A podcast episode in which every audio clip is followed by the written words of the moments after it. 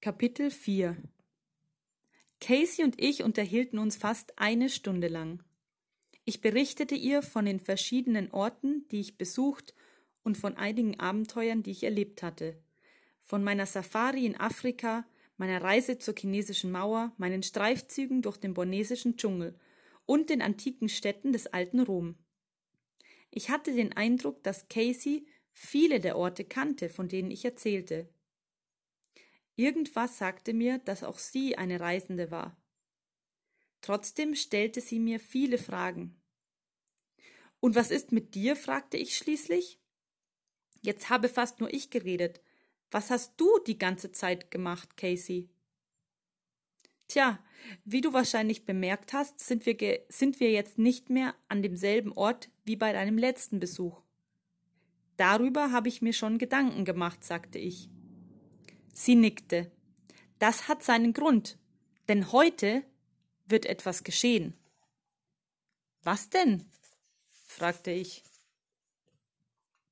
Genau in diesem Moment fuhr ein weißes Auto auf dem Parkplatz. Casey warf einen Blick nach draußen.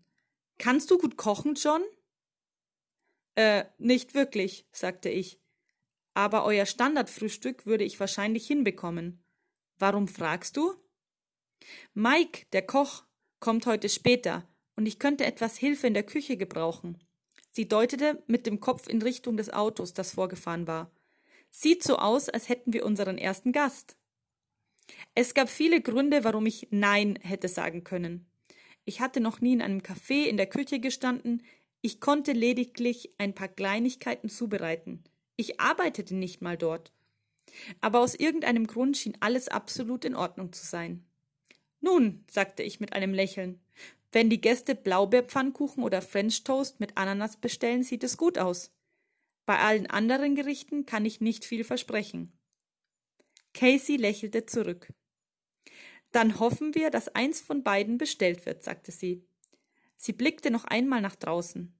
Geh doch schon mal in die Küche und sieh, sieh dich dort um. Ich komme in ein paar Minuten nach, um zu hören, wie du zurechtkommst.